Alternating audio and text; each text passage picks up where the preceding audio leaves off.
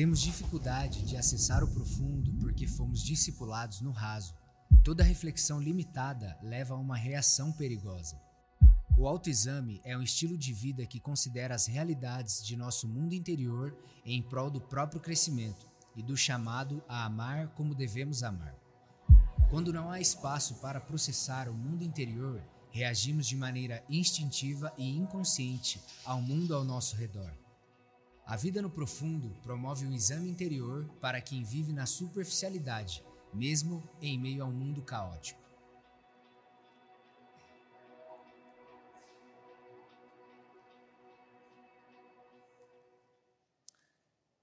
A vida profundamente formada. E hoje vamos então à terceira mensagem desta série.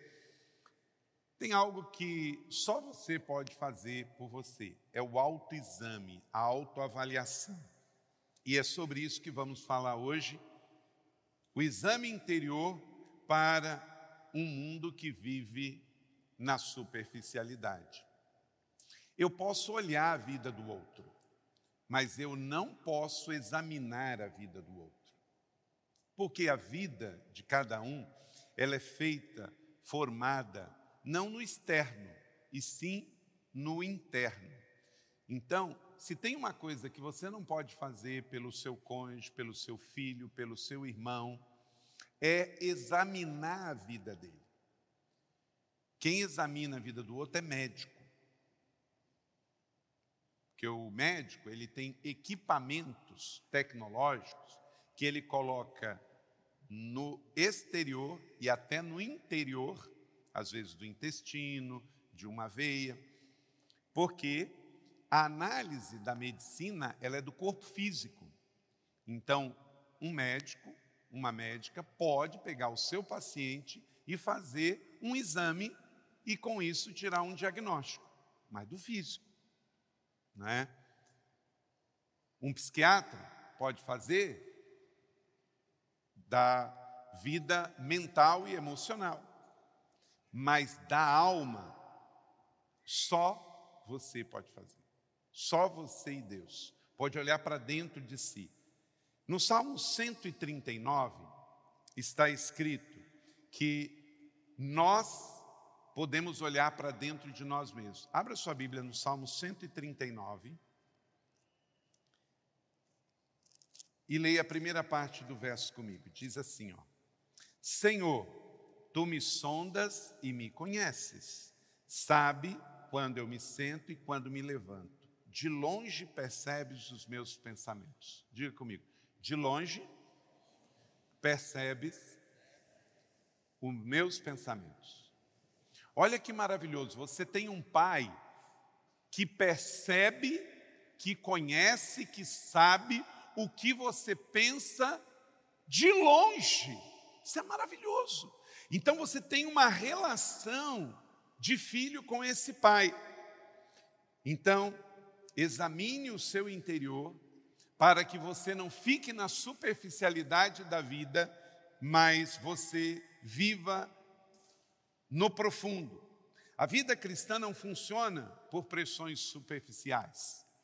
Coisas que nos atingem na superficialidade não mudam a nossa vida. A superficialidade nos deforma. Nós somos criados por Deus para viver na profundidade. Você nunca vai achar tesouros na superfície, mas sim na profundidade. Você nunca vai pescar grandes peixes na superfície, mas sim na profundidade. É assim que funciona a vida. Então, vamos fazer um autoexame da nossa vida. E para isso, uma prática é você estar relaxado. Você não consegue fazer se você tiver. Você já viu alguém fugindo de cachorro bravo fazer avaliação da vida? Não. Quem já levou uma carreira de cachorro aí? Eu já, né? Está ficando mais difícil agora. Isso está virando coisa de memória de infância. Porque antigamente não tinha esse negócio de cachorro em coleira, né? de focinheira, de aviso. A gente vivia mais à vontade e os animais também. Né? Então, quem tinha a perna é que cuidava da sua. os cachorros estavam soltos. Agora não está muito assim. Então, quase que é memória de infância lembrar quem lembrou de cachorro. Tanto é que eu vi que quem levantou a mão aqui tem mais de 40, não é? Mas coisas boas da vida. Eu já levei umas boas é, fugidas de cachorro aí na minha infância. Mas você consegue pensar assim? Você está fugindo de um cachorro bravo, bah, agora eu vou examinar a minha vida, eu vou ver se tem alguma coisa. Não, por quê? Quando você está fugindo de um perigo, você quer só ficar vivo, só isso. E para autoavaliar a vida, você tem que ter uma prática, você tem que estar num lugar tranquilo, você tem que estar bem emocionalmente, para que você possa trazer à mente como é que você está, o seu momento, o que, que você tem que refazer. Então, agora vamos fazer um pouquinho dessa prática assim. Fica de pé. Fica de pé. Relaxe. Feche os seus olhos. Dá uma inspirada bem forte. Segura um pouquinho, solta. Relaxa suas mãos, relaxa sua perna.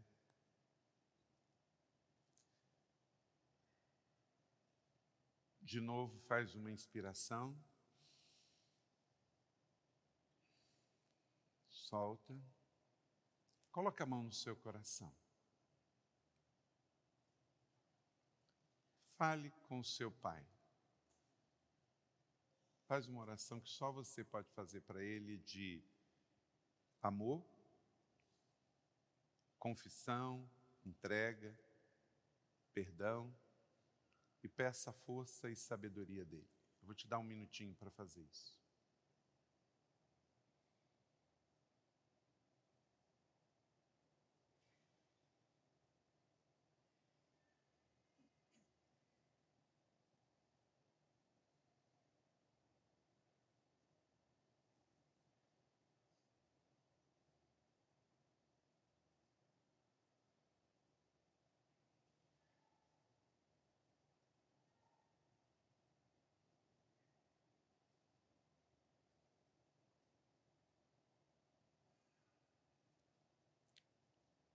Obrigado, papai.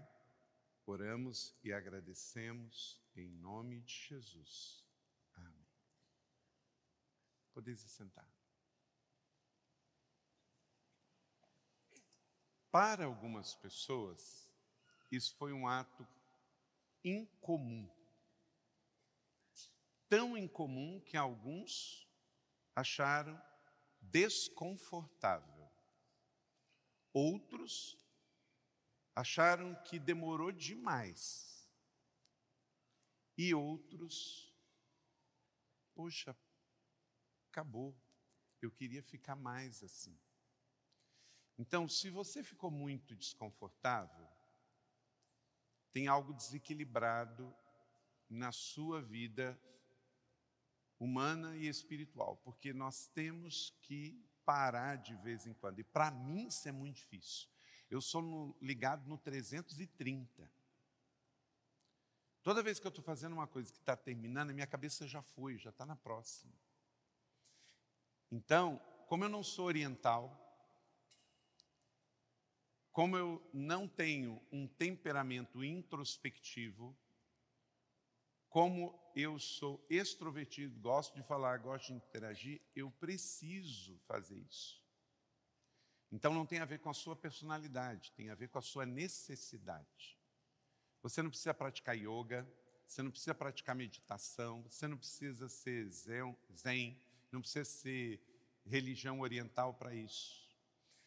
A Bíblia diz que Jesus estava na Galileia e, de vez em quando, ele saía ali daquelas cidades de Cafarnaum, de Betsaida, de Corazim, e ele ia para um lugar que a Bíblia chama de Éramos Topos.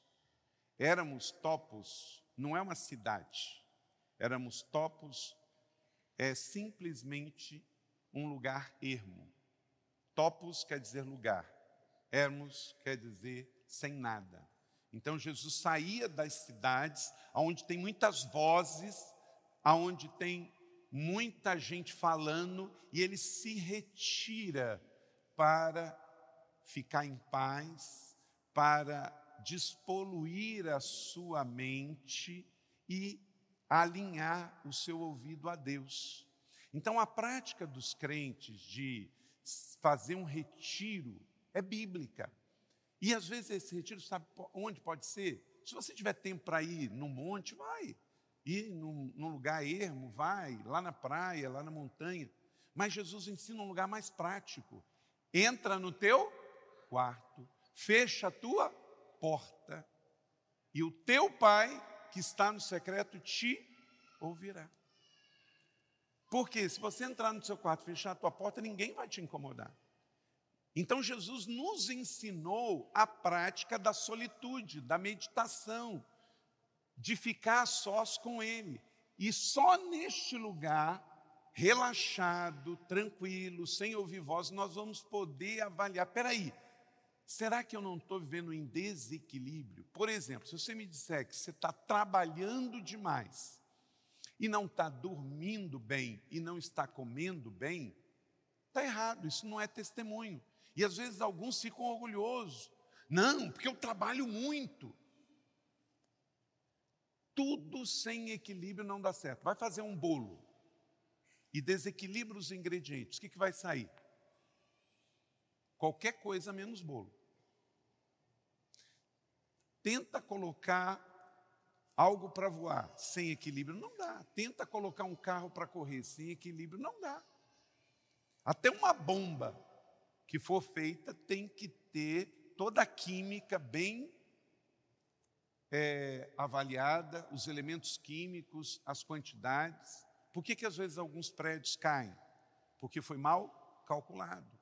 Então, assim como acontece na química e na física, tudo tem que ser equilibrado para ter aerodinâmica, força e locomoção, assim é a nossa vida. Você tem que comer bem, você tem que dormir bem, você tem que fazer exercício e você tem que ter prática espiritual. Não é só botar no automático, por exemplo, e fazer quatro coisas. Deixa eu programar na minha mente, ir na igreja uma vez por semana, dar o meu dízimo a minha oferta, ler o devocional e ler uma porção da Bíblia. E eu programo e já faço isso no automático. Não é o ideal. As coisas não podem ser automática, tem que ser na base do relacionamento. Eu vou, alegrei-me quando me disseram, vamos à casa do Senhor. Eu vou uma vez, duas vezes, três vezes, conforme a minha agenda, mas sempre vou, não no automático, vou porque eu vou receber algo de Deus. Então, no momento do louvor, eu vou receber, independente de quem for pregar, Deus preparou alguém com uma palavra para entregar para o meu coração, como está sendo agora. Eu vou receber de Deus, e aquele vai ser um encontro único, e eu vou voltar para minha casa, depois de ter me relacionado com Deus, com os meus irmãos, por uma nova semana. Eu vou tirar o meu dízimo, minha oferta, vou dar com alegria, não no automático. Eu vou ler o devocional, vou marcar, Deus falou comigo, eu vou ler uma porção das Escrituras, sempre na perspectiva de um relacionamento e nunca no automático. Então, faça o seu exame interior. Rick Vilodas diz: uma rebelião é realmente necessária, uma revolta marcada pela verdade, integridade e totalidade. Então, se você está vivendo uma vida passiva, uma vida acomodada, uma vida religiosa, você precisa fazer uma revolução na sua mente e no seu estilo de vida. O livro dos Salmos é repleto de palavras de adoração, está cheio de um incentivo de uma busca interior. O livro do Salmo fala de orações, de canções do povo de Deus, até quando eles vinham peregrinando eu e Leila estivemos com o pastor Fabiano e a pastora Vivian, com todos os pastores da nossa rede C em Israel. E um dos lugares que eu gosto de ir, muito profético, é nas escadarias do templo, na entrada da Porta Formosa. Ainda tem as pedras originais, as quais se subia na época que o povo vinha nas peregrinações passar para subir a Israel. E eles iam até o monte do templo. E ali naquele lugar Pedro pregou e 3 mil pessoas aceitaram Jesus. E quando eles vinham naqueles lugares, eles vinham cantando os salmos das peregrinações, como o Salmo 23, o Salmo dos degraus. Então, os salmos foi feito para isso, para a gente ter o nosso momento com Deus, seja caminhando ou seja no quarto. Quando examinamos o nosso interior, descobrimos que Deus nos conhece por dentro. Verso 1 a 3. Quando examinamos o nosso interior, descobrimos que Deus está totalmente disponível para nós. Versos 7 e 8 no Salmo 139. Quando examinamos o nosso interior, descobrimos que o amor de Deus, ele molda a nossa vida de dentro para fora. Um vaso não se molda de fora para dentro, mas de dentro para fora. Versos 13 e 14. Quando examinamos o nosso interior, descobrimos que não sabemos tudo sobre nós e que nós precisamos de tudo em Deus na nossa vida. Amém? Leia depois com calma o Salmo 139 e pense um pouco mais nisso. Separe um tempo, leia, pegue aí o esboço também e você vai poder acompanhar. Agostinho de Pona, que foi um dos pais da igreja lá no norte da África, ele fez uma oração: Ó oh Deus, faça-me conhecer a mim mesmo e permita-me conhecê-lo. É duas coisas que nós temos na meditação pedir a Deus que possamos nos conhecer melhor, porque aí eu vou ver os meus pontos fracos, meus pontos fortes, onde eu tenho que melhorar. Ninguém cai porque pensa que é fraco, pensa que é forte demais.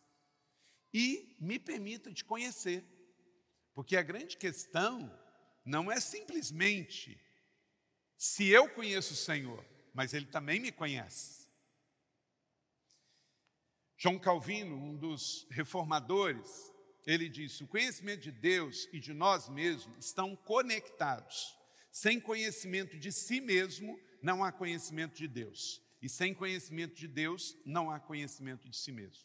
Então eu devo conhecer o Senhor. Como que eu conheço o Senhor? Tendo uma vida 24 horas por dia, 7 dias por semana, voltada para Ele. Primeira coisa de conhecer mal o Senhor é se abster do pecado. Porque o pecado ele entope o cano, ele impede essa relação. Então, limpar o pecado. Ler a sua palavra, porque ele se revela a nós. Orar, falar com ele, para que ele fale comigo. E interagir com pessoas de Deus, porque Deus fala através de pessoas. Então, se você eliminar essas quatro coisas da sua vida, você vai ficar ignorante acerca de Deus. Você está com a vida cheia de pecado não lê a Bíblia, não ore, não conversa com pessoas de Deus, o que, que vai acontecer? John Stott foi capelão da rainha Elizabeth, grande teólogo inglês da igreja anglicana, faleceu anos atrás. Quem não entende a gravidade do pecado, não entende a necessidade da cruz. Nós temos que buscar cada dia, eu tenho que buscar. Como Paulo, ele nos ensinou em Gálatas 4:19 que nós temos que buscar até com dores de parto que Cristo seja formado em nós. Paulo era homem. Ele viu muitas mulheres gemendo de dor para ter um filho. Naquele tempo não se tinha maternidade e os partos eram em casa e as casas eram pequenas. Então, não tinha anestesia. Não você imagina. Casa pequena, sem anestesia e sem hospital. E as famílias tinham dez filhos. Então qualquer homem sabia, ele não precisava nem passar. Claro que quem sabe a quintura da panela é a colher que mexe, né? Então nós homens, gente, inclusive aqui para nós, um ponto de parênteses aqui. Devo confessar, eu tenho 1,89m. Mas pensa, quando eu estou, Leila, me ajuda, ora por mim, me dá um remédio. Estou morrendo de dor de cabeça. Coisa que a gente exagera, né, Leila? Vai perguntar para Leila o que é dor, porque ela teve quatro filhos, tudo de parto normal, sendo os últimos gêmeos, né? E você vê o tamanho dos meninos aqui, né? E então, fala para essas mulheres aí o que é dor, né? Porque são guerreiras. São ou não são, homem João? Nossa, que fraqueza. O Anderson, puxa aí. As mulheres são fortes ou não são fortes? Isso. As mulheres são muito fortes, inclusive na dor. Elas são resistentes, resilientes e aguentam mais dor do que a gente. O apóstolo Paulo, então, sabia dessa dor terrível de ter um filho, mesmo ele sendo homem. E aí ele buscou, eu acho que o apóstolo Paulo buscou, Márcio, uma dor maior. E ele não encontrou. Então, na sua carta, ele diz: Eu oro como a mulher com dores de parto, até que Cristo seja formado em vocês. Quer dizer, para ele ter usado essa ilustração, ele não arrumou uma dor maior, porque ele nunca viu uma mulher gritando tanto de dor quanto na hora de ganhar o seu filho em parto normal, em casa, sem anestesia. Percebe? E aí ele disse isso aos Gálatas, para que Cristo seja formado em você. Então, olha para cá, deixa eu dizer uma coisa. Nós não vamos ter uma vida profunda na superficialidade. Nunca vamos ter uma vida frutífera achando que tudo é fácil. Nunca vai ser fácil. Não é fácil orar, não é fácil jejuar, não é fácil ler a Bíblia, não é fácil ser um crente fiel, resistir às tentações. Mas Jesus nunca disse que seria fácil, ele disse que estaria conosco. Por exemplo, talvez você veja na igreja hoje pela primeira vez, está vendo tudo isso aqui. Mas quem está conosco aqui desde 2004 sabe como que tivemos dores de parto até você chegar nessa igreja hoje, sentar aqui, participar disso, tem som, tem um auditório, tem multimídia, e tem alguns que ainda sentem e falam assim, nossa igreja não tem ar-condicionado. Você precisava de vir para cá amassar barro, como a gente amassou. Né? Os pastores ficarem três meses sem salário, como nós ficamos aqui recebendo só um adiantamentozinho para poder pagar as contas. Eu pedia para todo mundo, todas as pessoas que trabalhavam na igreja, receber primeiro do que eu. Eu me lembro uma vez que eu e Leila passamos com 700 reais no final do ano, virada de Natal e Ano Novo. Não tinha décimo terceiro, não tinha salário inteiro, não tinha férias, 700 reais. Mas tudo isso é história, é testemunho. E aí ontem eu fiz o sepultamento de uma irmã da nossa igreja, que eu conheci por 26 anos, a irmã Carmelita. E ela viúva, com seu fusquinha. E quando nós falamos da visão da colina em 2003, ela foi a primeira pessoa, não tinha nem lançado a campanha Imagina. Ela chegou para mim com uma oferta com três notinhas de 100 e falou: Pastor, isso aqui é oferta para o terreno.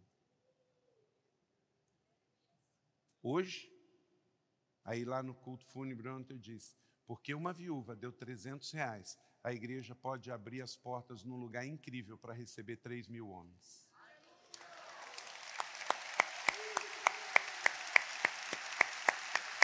Glória a Deus. E aí foi muito profético, eu estou falando isso porque você pode ter chegado aqui agora, e eu estou falando sobre a vida profundamente formada, que leva tempo, que dá trabalho. Aí ato contínuo, gente, foi ato contínuo. Primeira oferta veio da viúva, 300 reais. A segunda, sabe de quem que veio? Uma estrangeira que era membro da nossa igreja, uma francesa. Ela chegou para mim com a nota de 100 dólares. Falou, pastor, aqui é uma oferta. Mas foi ato contínuo, foi a segunda oferta. E aí passou algum tempo, aí não foi ato contínuo, mas foi na sequência ali, alguns meses. Chega uma irmã, aqui da igreja, que está aqui até hoje. O pai dela morreu, o pai era divorciado da mãe, mas o pai morreu e deixou uma herança para ela. Não era muito, mas ela quis pegar todo o dinheiro que na época, há 13 anos atrás, não, 13 a gente começou a construir, era 2003, era 20 anos atrás, de 16 mil reais, uma órfã, recebeu uma herança, agora ela se converteu, e ela pegou e trouxe os 16 mil reais na casa do tesouro.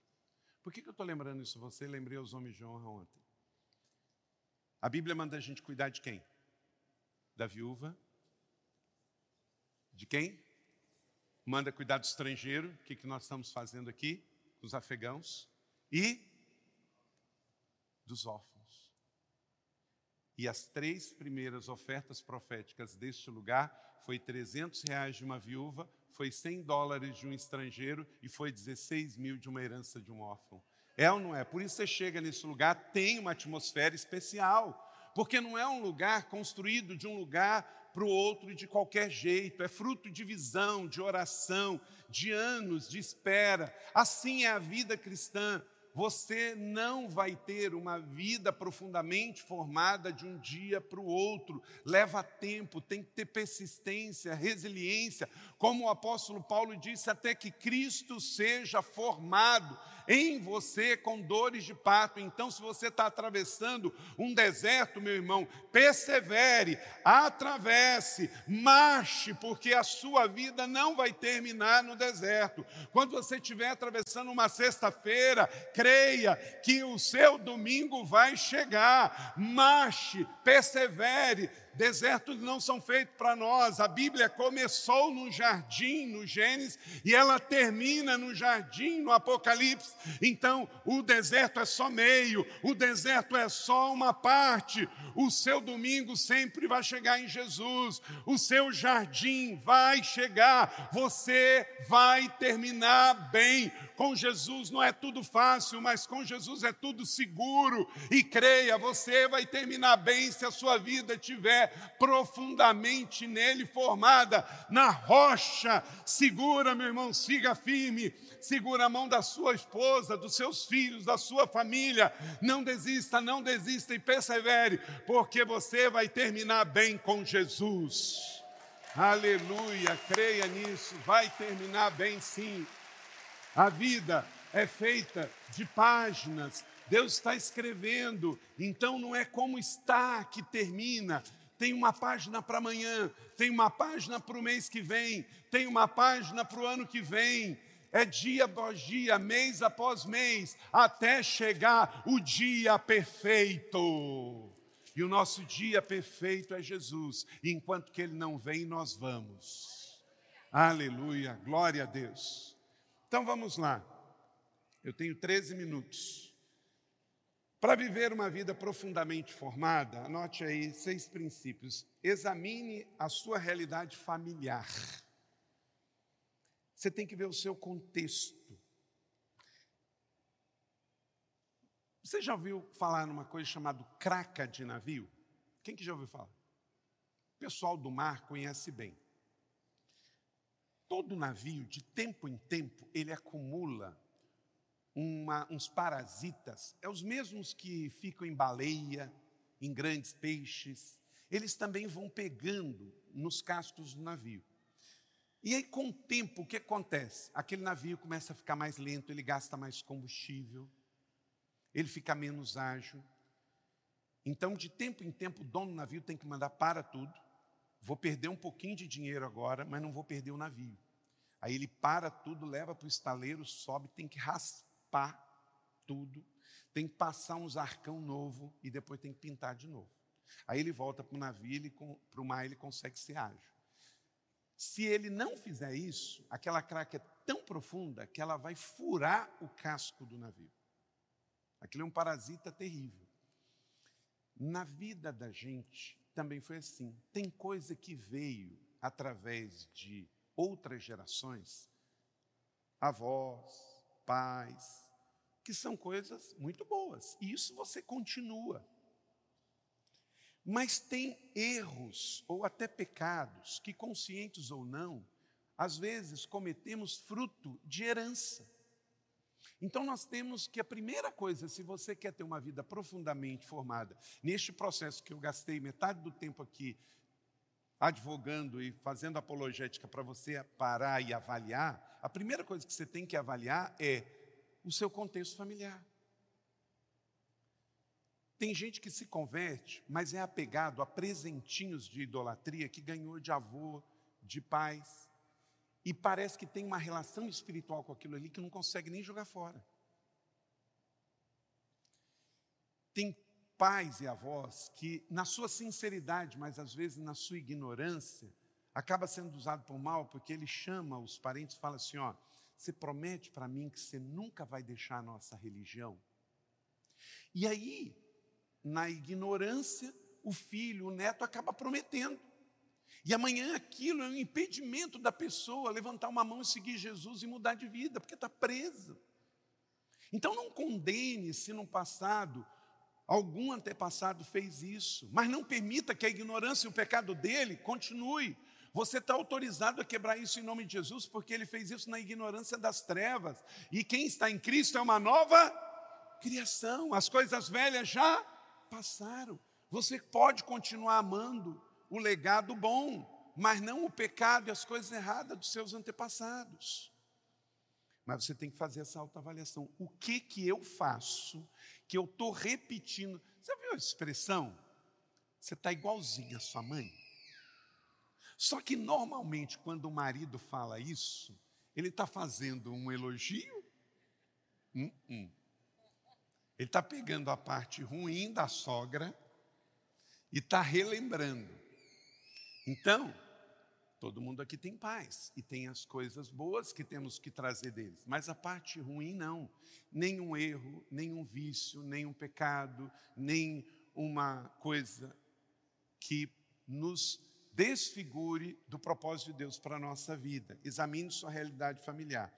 O legado você pega, como Paulo ensinou em 2 Timóteo 1,5. Recordo-me da sua fé não fingida, que primeiro habitou na sua avó, Lloyd, e na sua mãe, Eunice, e estou convencido de que também habita em você. Eu posso ler esse versículo aqui falando para Leila, porque a sua mãe Eunice, que a mãe dela chama Eunice. E por isso que ela ganhou o nome de Leila Eunice. Estou convencido que também habita em você. Então, o legado da sua mãe, você continua. Faça uma autoavaliação. Da onde você veio? Qual foi o contexto? E aí tem que ter uma coisa para você fazer. Você tem que aprender coisas novas, mas tem que desaprender coisas velhas. Talvez o discipulado que você recebeu dos seus pais foi muito limitado na vida de formação espiritual, porque era o que eles tinham.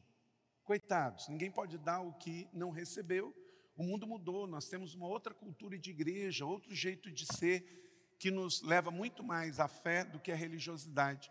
Então esteja disposto a aprender, mas se na sua autoavaliação você avaliou alguma coisa que tem que desaprender, desaprenda. Mostra que você está vivo. E tem práticas, que Paulo diz em 1 Coríntios 10, 6, 8, que tem que ser confessadas e deixadas. Ele diz assim, ó, em 1 Coríntios 10, 6 e 8. Não pratiquem imoralidade, aos quais alguns deles fizeram, e um só dia morreram 23 mil. O pecado gera a morte. O que, que você tem que abandonar em relação à formação religiosa, espiritual, práticas espiritualistas, objetos que você ganhou dos seus antepassados. Você tem que voltar para casa fazer uma limpeza de objetos que estejam na sua casa, coisa que você ganhou de procedência duvidosa. E vai orando na sua casa, você vai ver coisa lá. E se o Espírito Santo te dirigir a um objeto, Pega, joga fora e quebra. Não se apega a isso, não. Segundo, examine os seus padrões de comportamento, prática e hábitos. A gente às vezes vai se moldando e vai fazendo. Pega uma pessoa que fala muito palavrão. Ela percebe isso? Não, porque virou o quê? Um hábito. Sabe uma coisa que eu não gosto? Eu gosto de ir no, no estádio ver o meu São Paulo ganhar, né? Uma vez, você sabe que o pastor Ian, ele é corintiano. E eu chamei ele para ir no Morumbi comigo. Eu falei, só você vai comigo. Só não vou te botar uma camisa do São Paulino, mas você fica do meu lado. E na hora que o São Paulo fizer um gol, você vibra, hein? E ele, com um bom filho, foi comigo. Só que teve uma hora que o Corinthians fez um gol e eu falei, por favor, se você se levantar, a gente morre. Olha o lado que a gente está sentado. Né? Então, deixa eu dizer uma coisa: tem coisas que são hábitos que foi se moldando na gente e que a gente não percebe. E aí você precisa ter no seu cônjuge, nos seus amigos, no seu discipulador, um código. Ó, toda vez que você vê algo que não combina com a nossa nova vida, com a minha nova vida, com o meu testemunho, por favor, me avise, me fale, porque talvez eu não percebo. E, como eu falei, eu me incomodo muito no estádio, porque fica aquele monte de gente atrás da gente na arquibancada xingando. E eu não tenho hábito de xingar. Palavrão para mim soa muito mal. Agora, para alguém que tem o hábito de xingar, ele ouve aquilo, tá nem aí. Para mim é muito ofensivo no meu ouvido ouvir palavrão.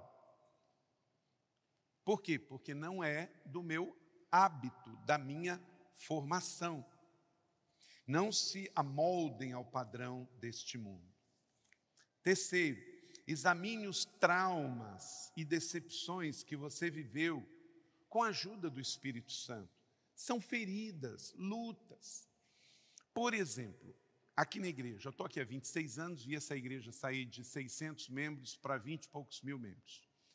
Quando eu vejo uma pessoa que veio de outra igreja e ela tem bastante dificuldade com relação à questão de paternidade, de generosidade, de esforço, de uma igreja família, de reconhecer a liderança pastoral do pastor, eu não preciso conversar muito com aquela pessoa. Aquela pessoa ela foi abusada em algum contexto religioso e ela projeta isso em nós. Não tem a ver conosco, mas tem algum trauma dentro dela que ela não resolveu. Isso acontece com pessoas abusadas sexualmente, vai dar algum problema nessa área se não for resolvido no casamento depois. Com relação à paternidade, com relação a dinheiro. Então, ao avaliar e examinar sua vida, se você percebe que tem algum trauma, alguma dor, alguma fissura, isso tem que ser tratado, porque as novas pessoas da sua vida não têm culpa disso. Senão você vai viver nesse novo lugar com uma ferida do passado atrapalhando. Então, no nosso esboço aí tem uma avaliação que chama a janela de Joari, que nos ajuda a compreender algumas áreas que nos influenciam. Primeira área, a área aberta, é a que todos sabem, e é a que você já expôs e que você está trabalhando que você tem que mudar. Por exemplo, você tem uma área aberta de temperamento. Isso você já sabe e as pessoas devem te ajudar. Outra área é a área oculta. Eu sei, mas ninguém sabe e tem falhas erradas no comportamento. Se você já detectou, é um bom passo, mas você tem que buscar ajuda de alguém, porque conforme a profundidade nisso, ninguém sai sozinho e aí você precisa de um 30 semanas, de um padrinho para te ajudar. Área cega é aquela área que você não sabe e que pessoas que estão perto de você precisam te ajudar. Por exemplo, você está namorando para casar, só que você está tão apaixonado, tão focado, que você nem ora assim, Senhor, se não for da tua vontade, que termine. Porque a área está tão cega que vai que eu oro assim e Deus ouve. E aí eu tenho que terminar, não é? Então nem ora, já vamos embora. Então você tem que pedir a pessoas da sua vida, na sua família, aqui na igreja família, por favor, se você está vendo algo que eu não estou vendo, me avise. E se necessário, me dá um toco e fala comigo. E quarta área, área desconhecida. Nem eu e nem as pessoas estão vendo esse trauma. Mas qual é o problema? Na hora de uma crise vai vir para fora. É, quando uma pessoa está com um problema de apêndice, quer dizer que ele está com alguma irregularidade. Aí ele está lá, dói um pouco. Se não parar e for ver o que está gerando aquela dor no abdômen, o que, pode acontecer com aquele apêndice? Pode supurar. E aí vai contaminar todo o organismo e uma pessoa pode ter até a sepsemia. Então, se tem uma dor, olha para cá, se tem uma dor no seu organismo, dor é bênção. Para quê? É para você parar e avaliar qual é essa dor. Por que, que Deus deu para nós a febre? A febre não é uma maldição. A febre é para dizer assim, ó, o seu radiador vai ferver, está fervendo. Então você tem que parar e ver o que está acontecendo. Então, uma dor, uma febre, é para você parar e buscar socorro. Então, na vida biológica é assim, nas emoções e na vida espiritual é assim. Se você está sentindo uma dor, pede ajuda. Esta igreja tem muitos meios, ministérios e mecanismos para te ajudar. Então, depois, pega isso aí, porque na verdade o Salmo 139 é para você avaliar sua área aberta, oculta, cega e desconhecida. O Espírito Santo é o único capaz de te levar ao seu passado, ressignificar o seu presente e te entregar um futuro. Amém? E ele está dentro de você, conversa com ele. Quarto, examine os papéis que você tem desenvolvido na sua vida. Ao examinar os seus papéis, você vai pegar as batalhas certas e deixar as batalhas erradas, muitas vezes assumindo papéis que não são nossos. Por exemplo, na família tem o papel da mãe e do pai. Quando se mistura isso e um quer fazer o do outro, dá confusão, porque pessoas diferentes têm papéis diferentes. Se o filho quiser ser o pai, vai dar, vai dar ruim. Oscar Wilde, frasista norte-americano, ele diz: Seja você mesmo, todos os outros já existem. Vamos dizer isso juntos? Seja você mesmo, todos os outros já existem. Não precisamos de mais do mesmo. E ore, a oração não é passiva. Pare e pense. Tem várias perguntas aí no esboço que você pode pensar sobre isso. Quais os papéis você tem desempenhado? O que Deus quer para você? Nem tudo que é bom é bom para você. Lute as suas batalhas, seja o que Deus chamou para ser. Uma vez, isso aí está na internet, se você quiser pesquisar. Um pai teve três filhas. As moças bonitas, tal. Sabe qual é o nome que ele deu para elas? Xerox fotocópia autenticada. É sério, gente, isso é sério. Deu reportagem em televisão. Xerox fotocópia autenticada. Eu espero que elas tenham trocado esse nome. Né? Ninguém merece. Ó, quando você for dar nome, nome é coisa séria, gente. Eu tenho visto alguns. Aqui na igreja já melhorou muito.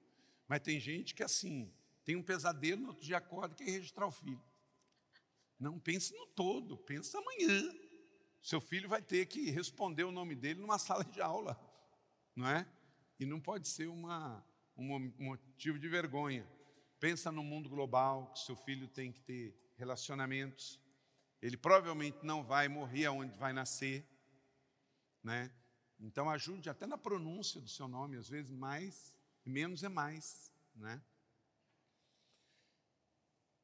Quinto, examine os sentimentos e suas emoções. Não é bom tomar decisões com emoções afloradas. Pede um tempinho. E aí avalie o processo da sua vida interior, examine com integridade os seus pensamentos. Você pode estar sinceramente errado. A Leila é especialista em jogar água no meu radiador. Quando eu estou querendo assim sacrificar uma ovelha, ela chega para mim e aí ela começa a falar ou das implicações ou dos pontos bons daquela ovelha. Aí eu digo, mas você está contra mim? É normalmente assim, né? Mas não, é que às vezes o outro tem um ministério é o ministério da saúde espiritual. Ele defende os frascos e comprimidos. Né? Por que, que você está bravo? A Leila me pergunta. Pensa numa pergunta que me irrita. Por que, que você está bravo? Homens, tem alguém com a mesma mesmo problema? Só para mim ter um momento 30 semanas aqui. Homens, qual esposa já perguntou isso para você? Levanta a mão aí. Ai, que bom, não estou sozinho. Até o Sérgio ali também, você é tão calmo, Sérgio. Por que, você está bravo? Mas tem uma outra melhor. Por que, que você está triste? Ah, tão bom. Por que, que você está tão ansioso? Por que você está feliz? As pessoas que vivem ao nosso redor precisam nos fazer perguntas, e essas perguntas vai nos levar a conversas profundas e vai ser bom para as nossas vidas. Não andem ansiosos por coisa alguma, mas em tudo, pela oração e súplica e com ações de graças, apresentem os seus pedidos a Deus. Então, troque a ansiedade pela solução. A palavra emoção vem do latim emotio, que deveria, que deriva do verbo emovere, que é a combinação do que significa fora, movere, com o que é o mover e o movimento. Então, emovere, traduzido para o português, seria um mover de para fora e um mover para fora de si. Então, talvez essas perguntas nos ajude a sair do nosso mundinho para ir em direção ao mundo real. Sexto e último, para viver uma vida profundamente formada, examine as suas reações. Como você reage revela o nível do seu tanque. Não é?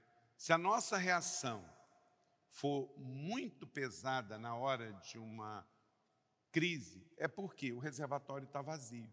E aí você tem que parar e reabastecer.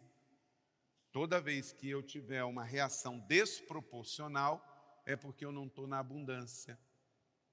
Né? O seu marido, quando ele tem uma reação desproporcional em palavras ou atitude, ele não está no seu melhor momento, ele está no seu pior momento, está no reservatório vazio.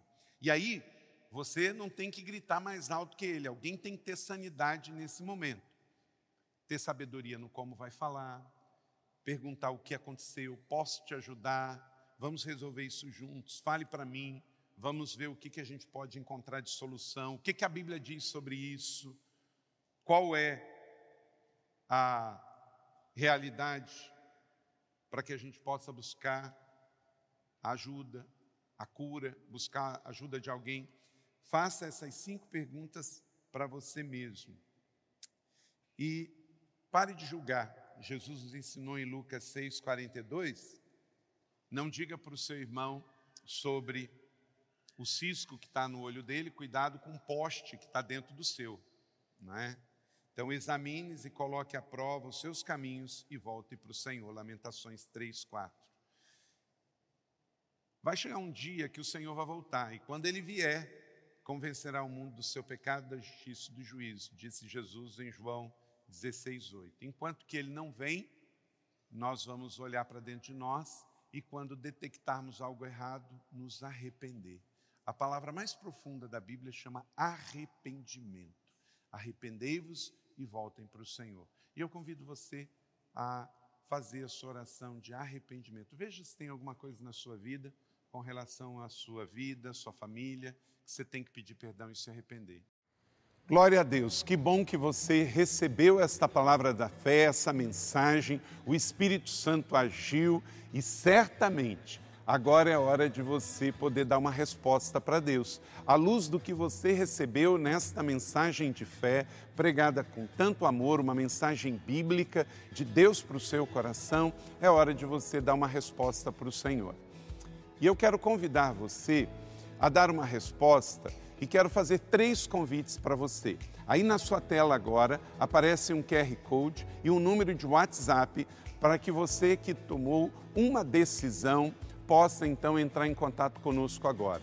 O primeiro convite é se você ouviu esta mensagem e quer tomar uma decisão de arrependimento e de receber Jesus no seu coração como Salvador e Senhor da sua vida agora.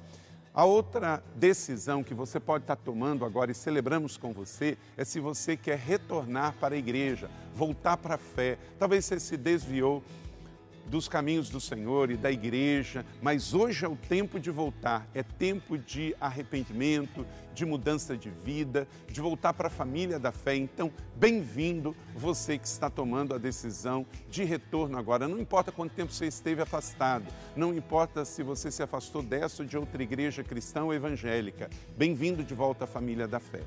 E o terceiro convite que eu quero fazer para você é se você quer ser batizado.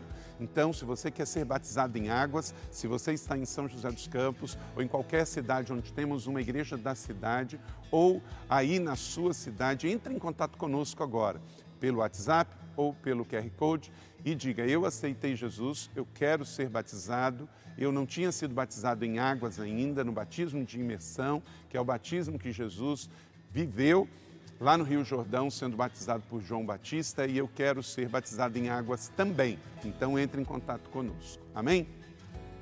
Então, bem-vindo à família da fé. Parabéns por tomar uma destas decisões hoje, após ouvir esta mensagem. E o nosso campus online aqui da Igreja da Cidade está aqui para servir onde você estiver. Deus seja louvado. Vamos orar juntos? Pai, eu quero te agradecer por cada um que recebeu agora a tua palavra e ela tocou no coração e eles estão dando uma resposta para o Senhor. Eu abençoo cada um dos que nos acompanharam agora nesta transmissão. Que o Senhor abençoe as suas vidas, os que tomaram a decisão de te aceitar, de voltar para a igreja ou se batizar, nós assim os recebemos e os abençoamos em nome de Jesus. Amém. Obrigado por estar conosco. Se você tem qualquer outra dúvida também, aí no chat ou nas nossas mídias sociais ou no WhatsApp, mande para nós e nós vamos entrar em contato com você. Somos a Igreja da Cidade, uma família para pertencer. E aqui no Campus Online, uma família para pertencer onde você estiver. E seja bem-vindo também às nossas celebrações presenciais. Você pode ver aí no vídeo também os horários e os dias que temos celebrações. Bem-vindo, Deus te abençoe e até a próxima.